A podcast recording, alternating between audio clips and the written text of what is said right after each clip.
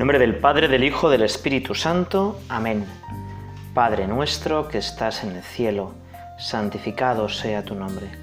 Venga a nosotros tu reino. Hágase tu voluntad en la tierra como en el cielo. Danos hoy nuestro pan de cada día. Perdona nuestras ofensas como también nosotros perdonamos a los que nos ofenden. No nos dejes caer la tentación y líbranos del mal. Hoy Señor, queremos rezar contigo y queremos hacerlo a través de tu palabra, a través de tu evangelio. Estamos en estas meditaciones católicas comenzando a desgranar el evangelio de San Marcos, un evangelio que es muy cortito, que tiene sobre todo milagros y que nos cuenta sobre todo quién eres tú. Y Marcos pues era un buen amigo tuyo. Marcos, cada evangelista es diferente. Y Marcos parece ser que era un niño. Por eso nosotros también te pedimos hoy, Señor, que nos hagas como niños, que veamos con tu presencia, con tus ojos, y que igual que los niños tienen muchísima ilusión, muchísima inocencia, nosotros con San Marcos también tengamos esa ilusión y esa inocencia. ¿Por qué decimos que San Marcos es un niño? Bueno, pues porque hay bastantes episodios en los que el protagonista es un niño y San Marcos no dice quién es ese niño, pero bien puede ser autobiográficos. Por ejemplo, la multiplicación de los panes y los peces. Ahí San Marcos es el único que dice que había mucha hierba. Es un detalle que él se acordaría. Y el dato más claro es en la última cena. Parece ser que Jesús se aloja en la casa de los padres de San Marcos, que era una familia adinerada de Jerusalén, y a Marcos, después de, de cenar, que era la cena pascual, le dicen, oye Marquitos, a la cama. Y Marquitos obedece, pero a medias. Marquitos se va a la cama, pero pues no se duerme. Y cuando Jesús y sus apóstoles salen hacia el huerto de los olivos, Marcos les sigue tapado solo con una sábana. Llegan allí los soldados, apresan a Jesucristo y de repente dicen, oye, aquello un niño. Lo agarran, el niño suelta la sábana y entra desnudo en Jerusalén. Te imaginas qué vergüenza, ¿verdad? Bueno, pues ese dato, que solo lo da San Marcos, parece que es autobiográfico. Por eso decimos que San Marcos es un niño, bueno, pues queremos de la mano de San Marcos leer este pasaje tan bonito y central de su Evangelio. Después que Juan fue entregado, marchó Jesús a Galilea y proclamaba la buena nueva de Dios. Decía, el tiempo se ha cumplido y el reino de Dios está cerca. Convertíos y creed en la buena nueva. Bordeando el lago de Galilea, vio a Simón y a Andrés, el hermano de Simón, echando las redes en el mar, pues eran pescadores. Jesús les dijo, Venid conmigo, yo os haré pescadores de hombres. Al instante, dejando las redes, le siguieron. Caminando un poco más adelante, vio a Santiago el de Cebedeo, y a su hermano Juan. Estaban también en la barca, arreglando las redes, y al instante los llamó. Ellos, dejando a su padre Cebedeo en la barca con los jornaleros, se fueron tras él. Bueno, qué evangelio tan bonito con tantísimas cosas, ¿verdad? Dice que Jesús pues empieza su vida pública, lo hace detrás de Juan Bautista, que bueno, pues es un gigante, ¿no? es el profeta que Dios pues, ha mandado para ayudarle a Jesús. Y nosotros hoy también te pedimos pues que seamos un poquito Juan Bautista, que te ayudemos, que preparemos el camino, Que seamos Juan Bautista y que seamos todos estos personajes que aparecen en, en este Evangelio. Y Jesús dice que proclama la buena nueva, la buena noticia, el Evangelio. Es decir, Jesús lo que viene es hacernos felices. Dios, que es la infinita felicidad, viene a hacernos felices. Los que son enemigos de Dios quieren ridiculizar el cristianismo y pretenden pues que seamos una religión de amargados, de tristes, de no, tenemos que ser escandalosamente alegres. Escandalosamente alegres, porque la alegría, la buena noticia sigue siendo una gran noticia en nuestro tiempo hoy también. Escandalosamente alegres. Por eso es buena noticia, es evangelio, es fuerza de Dios. Y Jesús proclama el evangelio y tú y yo, ¿por qué no? ¿Y cuál es el evangelio? Dice, oye, mira, el tiempo se ha cumplido. Venga, ya es la hora. Dejaos ya de tonterías. El reino de Dios está cerca. El reino de Dios está cerca. ¿Qué es eso de reino de Dios? Yo cuando era pequeño, pues me imaginaba pues, Dios con una corona, o me imaginaba el reino de Dios, pues al estilo humano, ¿no? Un gran ejército con unos caballeros, y entonces tenía que haber una grandísima lucha, pues contra los malos. Bueno, y sí que es verdad que hay una lucha contra los malos. El problema es que quizá entre los malos estoy yo. O mejor dicho, esa lucha se da dentro de mí. En el corazón de todas las personas, Señor, pues está pues esa lucha porque el reino de Dios se cumpla. Y por eso Jesús dice, oye, el reino de Dios está cerca. El reino de Dios que no es un, un rey con corona y tal. El reino de Dios es que Dios es mi Padre y me quiere hacer infinitamente feliz. Y me quiere quitar de mí todo lo que no me deja ser feliz. El reino de Dios está cerca, convertíos y creed en el Evangelio. Convertíos y creed en el Evangelio. Bueno, convertirnos, ¿no? Es lo que tenemos que hacer pues siempre. Todos los días tenemos que intentar cambiar un poquitín. Si un solo día no intentamos cambiar, pues nuestra vida irá peor, sin duda. Y te quiero contar una anécdota de Pizarro. Pizarro le dijeron que había un magnífico imperio allá por el sur. Estamos en los albores de, bueno, pues el descubrimiento, el encuentro con América. Y allí que se dirige, tiene que pasar muchísimos cerros, muchísimo calor, una selva impenetrable. Y no se ve ningún imperio no parece que hay nada. Y entonces tiene un motín y le dicen, oye, mira, oye, nos volvemos, nos volvemos a España, porque esto es un cuento, aquí no hay ningún imperio. Y entonces Pizarro lo que hace es que traza una raya en el suelo con su espada y les dice, mirad, a este, a este lado de la raya está, bueno, pues una vida más o menos cómoda, tranquila, pero nada. Nadie os recordará cuando moráis.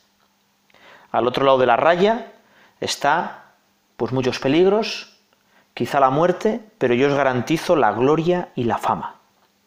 Y él cruzó la raya. Dijo, el que quiera que me siga. Once hombres le siguieron y esas doce personas son las que descubren y conquistan el gran imperio inca, ¿no? Bueno, todo por una raya en el suelo. Hombre, pues hoy también podíamos hacer como una raya y decir, venga, Señor, yo hoy quiero cambiar, pero quiero cambiar de verdad. Y podíamos decirle, Señor, ¿en qué tengo que cambiar? ¿Qué es lo que más me cuesta? Y no se trata de cambiar a base puños. Señor, ayúdame tú. Ayúdame tú a, pues mejorar esos pequeños detalles, pues quizá de pereza o de mal genio o esa persona que no le puedo aguantar o quizá pues bueno, tengo pecadillos de debilidad y siempre caigo en las mismas cosas y pues me pongo tontamente en peligro de pecar. Venga, Señor, ayúdame tú. Conviérteme. Convertíos y creed el evangelio. Esta es la primera invitación de Jesús en este día.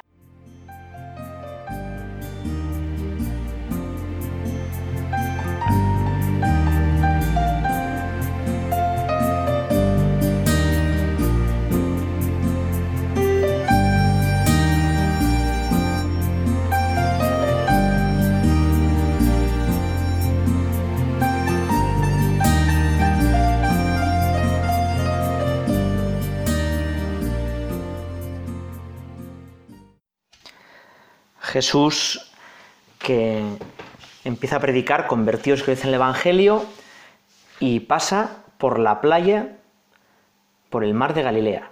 Y allí, ve a dos parejas de hermanos, que yo creo que sin duda los conocería, porque por lo menos Andrés y Juan, los hermanos, eh, digamos, pequeños, eh, eran discípulos de Juan Bautista.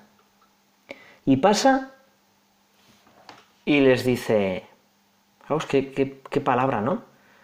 Les dice, venid conmigo.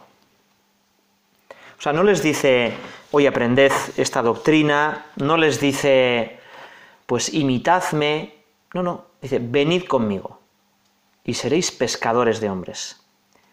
Y entonces Pedro y Andrés inmediatamente le siguen. A mí me sorprende mucho esto de inmediatamente le siguen.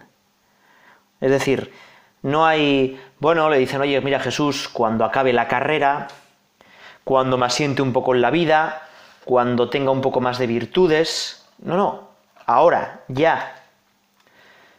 Inmediatamente le siguen. Y lo mismo, pues Santiago y Juan, ¿no?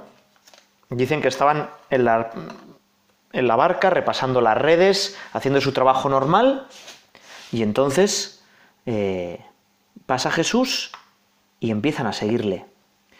Dice el Papa, claro, Papa Francisco, ¿no? Dice, hoy Jesús nos sigue preguntando, ¿quiere ser mi discípulo? ¿quiere ser mi amigo? ¿quiere ser testigo del Evangelio? Hoy, fíjate que en esta rato de oración yo también me podía preguntar, bueno, Jesús a mí también me llama y me llama a ser pescador de hombres. Es decir, Jesús, que es Dios, que es todopoderoso, que podría haberse arreglado muchísimo, muchísimo mejor sin nosotros, quiere mi ayuda. Eh, hay una anécdota muy famosa. Mm, yo no sé exactamente, yo creo que era la final del Mundial o algún otro título que ganaron, quizá una Eurocopa. Y entonces, eh, bueno, pues ganó la selección española, la Eurocopa y, bueno, pues salen todas las familias, ¿no? Con las mujeres, los hijos, a celebrar allí en el césped el título. Y entonces un chavalín, yo que sé, tendría dos, tres años, pues su padre le dice, mira, le vas a meter un gol al mejor mortero del mundo, Iker Casillas. En esta Eurocopa casi nadie le ha metido un gol, pero tú le vas a meter un gol. Total, que va el niño, ¿no? Pone el balón, dispara, pero claro, un niño muy pequeñito, balón grande, de cuero, casi ni lo mueve, ¿no? Y el niño lleva una desilusión. Y entonces su padre le coge de los hombros, le balancea y ¡pumba! Le pega el balón y entonces Iker Casillas se deja y el niño mete gol, ¿no? Y piensa, ¡guau! ¡Qué bueno soy! Bueno, pues algo parecido hace Dios con nosotros. Es decir, Dios podía hacer las cosas muchísimo mejor sin nosotros. Nosotros prácticamente le estorbamos. Pero como Dios quiere que nosotros ganemos méritos, nos regala el ayudarle. Y por eso pide nuestra colaboración. Se hace mendigo de mi amor, mendigo de mis pobres trabajos. Y por eso me llama y te llama a ti. Y eso es la vocación, ¿no? Eso es la vocación. Vocación, a veces hemos pensado, vocación es cosas de curas, de monjas. No, no, no, no, para nada. ¿eh? Vocación es el camino que Dios nos pone para ser felices para yo así realizarme como persona y hacer, además, que muchísima gente le conozca. Ser pescador de hombres. Y hay tantas vocaciones como personas. Hay un autor ruso, un tal Gorky, que nos cuenta una anécdota, bueno, que le pasó, ¿no? Total que este Gorky, estamos todavía en la Rusia de los zares, ¿eh? la Rusia antes de la Revolución Soviética y em, en Rusia era todavía la región muy importante y entonces eh, él cuenta que estaba pasándolo muy mal, bueno, pues no sabía cómo acertar en la vida, no sabía si tenía que casarse con una chica y bueno, total que va a pensar un poco unos días a un monasterio. Y entonces imaginaos un pasillo grandísimo, llenas de habitaciones, todas las puertas iguales, y en la puerta de cada habitación por los que estaban haciendo aquella tanda de ejercicios o lo que sea, pusieron los nombres. Bueno, esa noche pues se despierta, no consigue dormir y bueno, pues dice, bueno, pues voy a beber un poco de agua, baja a la cocina, eh, claro, no hay luces, todavía no se había inventado la luz eléctrica y cuando vuelve, pues no hay luz en el pasillo para reconocer su nombre, todas las puertas le parecen iguales y claro, dice, bueno, ¿y qué hago? Llama a una puerta, les voy a despertar, es las horas de la madrugada, ¿qué hago? Bueno, pues empezó a, a con medio a tientas, a intentar reconocer cuál era su puerta. Y ya, por fin, dice que estuvo largas horas pues, recorriendo aquel pasillo intentando encontrar su puerta, y ya por fin, cuando empezó a amanecer y se vislumbraba algo de luz, consigue ver cuál era su puerta y meterse en su habitación y empezar a dormir lo que podía, ¿no? Bueno, pues algo parecido es como nuestra vocación. Nuestra vocación es reconocer cuál es la puerta de mi vida. Reconocer, pues, por dónde tengo que entrar yo para ser feliz. ¿eh? Y muchas veces, pues, nos pasa lo que le pasaba a este tal Gorky, ¿no? Que como no tenemos mucha luz, pues, pues, no, pues no podemos ver.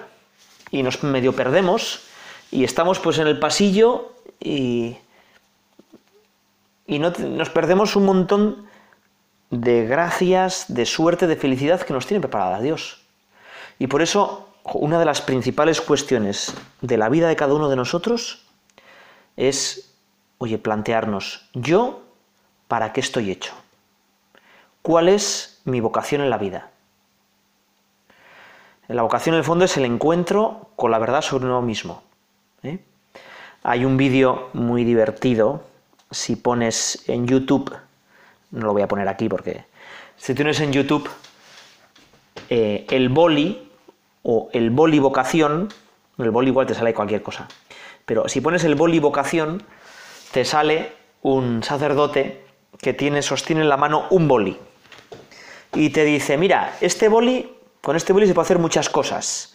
Por ejemplo, jugar a tirarlo a no sé quién, rascarme la nariz, revolver el café, desatascar una piscina. Bueno, entonces este, una serie, un montón de usos estúpidos o divertidos de un boli. Pero dice, bueno, pero este boli, sobre todo, fue hecho para escribir. Bueno, ¿y tú te has planteado Dios para qué te creó? Dios qué ilusiones tenía cuando te llamó? ¿Te has planteado un poco tu vocación? Bueno, eh, y ya digo que, que, esto no es solo curas o monjas, ¿eh? Curas o monjas, sino que esto es algo para todos. Todos tenemos vocación. Ahora te imaginas tú, te imaginas tú que Andrés o Simón o Juan o Santiago, hubiera pasado Jesús y le hubieran dicho, ¡Jobar, pues es que ¿no? dejar las barcas, ¿no? es que valen mucho estas barcas, ya te seguiremos desde lejos. Bueno, pues hubieran perdido la ocasión de su vida, ¿no? Bueno, pues tú y yo, que no nos perdamos la ocasión de nuestra vida. Y si ya hemos descubierto más o menos nuestra vocación, estamos medio encarrilados, ¿no? Porque igual los que me escucháis, pues ya estáis casados, igual ya tenéis nietos o ya habéis elegido... Bueno, es que la vocación se va descubriendo cada día. Dentro de algunas llamadas generales, siempre podemos encontrar como nuevos acentos en la vocación, ¿no? Y, y por eso hoy también le pedimos, Señor, que haga siempre lo que tú quieras, que descubra cuál es tu deseo para mí, que descubra de verdad por qué puerta de mi vida tengo que entrar.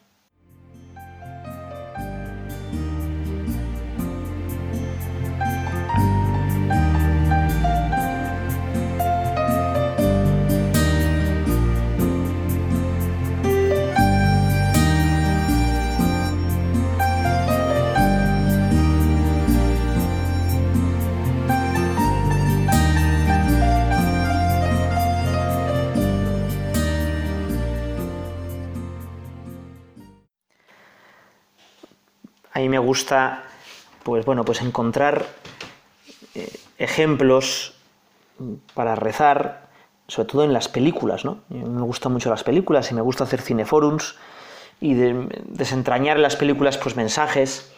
Igual es un poco exagerado, pero me parece que hay una escena del Señor de los Anillos que puede ayudarnos a pensar un poco en la vocación, ¿no? Y que puede ayudarnos a decirle, Señor, ayúdame a ser fiel a lo que tú me pides. Son 30, 40 segundos que te voy a poner, a ver si conseguimos que lo, lo oigas bien. Es un diálogo entre Frodo, el portador del anillo, y Gandalf. Y Gandalf empieza hablando de que todos tenemos un camino en la vida, un destino, y Frodo se queja de ese destino. Lo escuchamos y luego vamos a pensar con el Señor, vamos a rezarlo ante el Señor. El corazón me dice que Gollum tiene aún un papel que cumplir, para bien o para mal, antes de que todo esto acabe. La compasión de Bilbo podría regir el destino de muchos.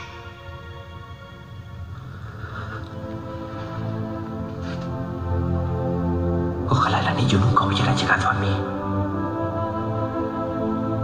Ojalá nada hubiera ocurrido. Eso desean quienes viven estos tiempos, pero no les toca a ellos decidir. Lo único que podemos decidir es qué hacer con el tiempo que se nos ha dado. Hay otras fuerzas en este punto, Frodo, además de la voluntad del mal. Bilbo estaba destinado a encontrar el anillo y como consecuencia tú estabas destinado a tenerlo. Y eso es un pensamiento alentador. Oh, es por ahí. Bueno, em, hay otras fuerzas aparte de la voluntad del mal, ¿no? Está la fuerza del bien. Y no es que creamos en la predestinación, pero sí que creemos que Dios tiene un plan, que Dios es un guionista fantástico. Y dentro de ese plan todos tenemos una parte. Gollum tiene su parte.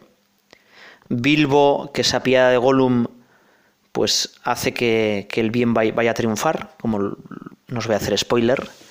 ¿eh? Y Frodo también tiene su, su misión, una misión importantísima, ¿no?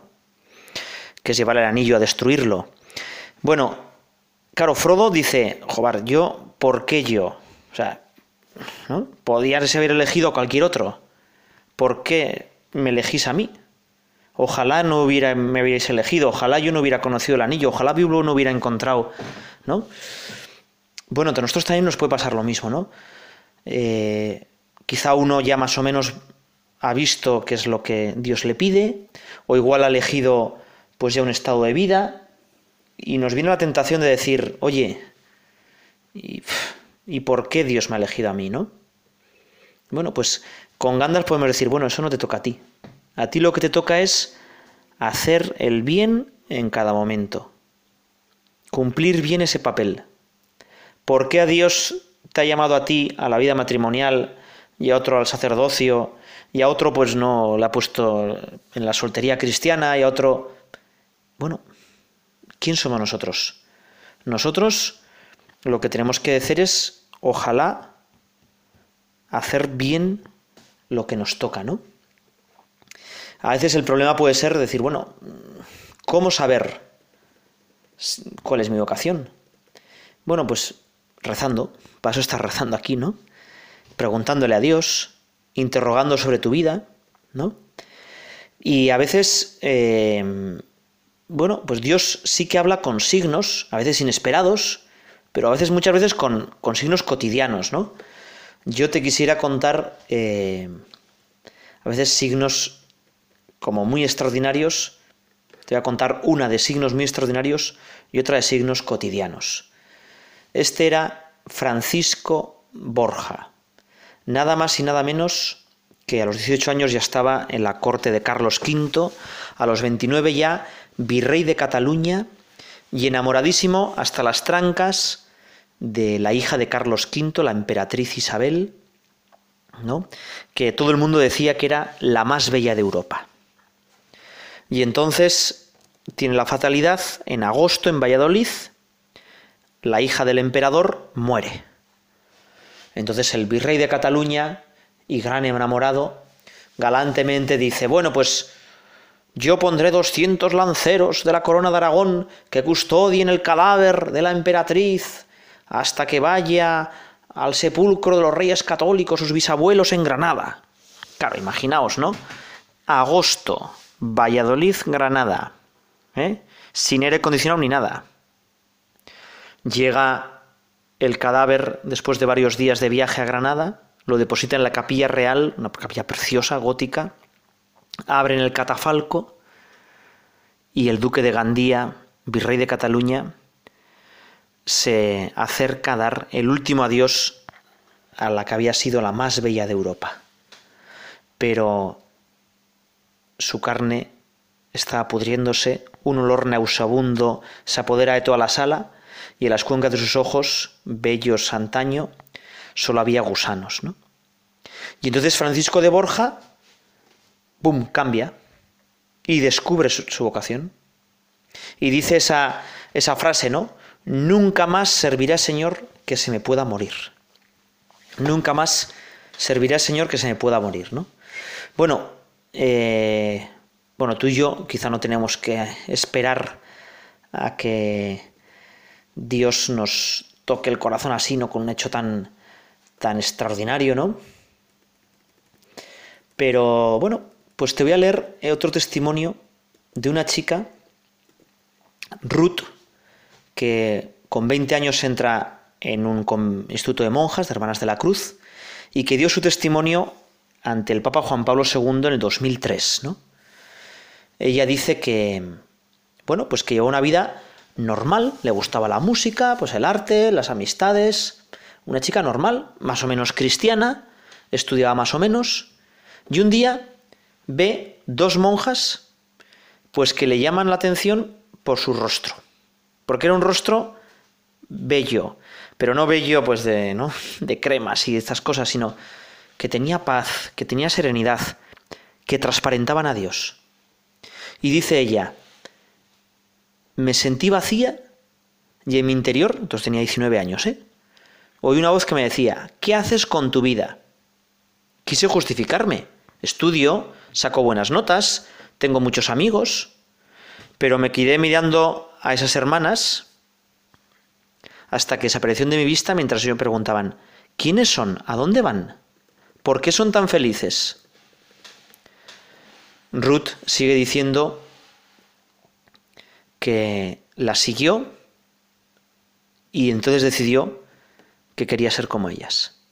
Y dice, todo lo dejado por Jesucristo, que cautivó mi corazón para hacer presente el amor de Dios a los más débiles, en mi pobre naturaleza de barro.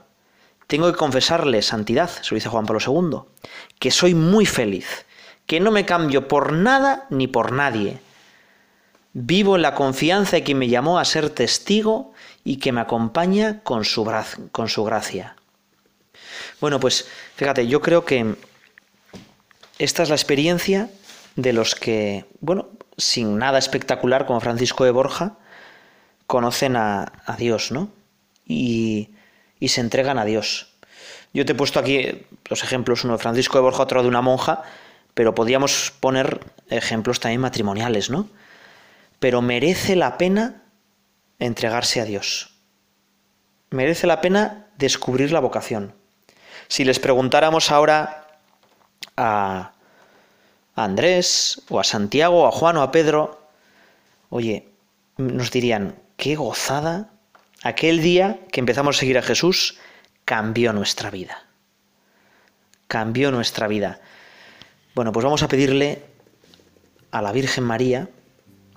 Ella dijo que sí, ella también tuvo su vocación, nada más y nada menos que hacer carne a la segunda persona de la Santísima Trinidad, que nos ayude a acertar con nuestra vocación, a decirle siempre que sí a Dios.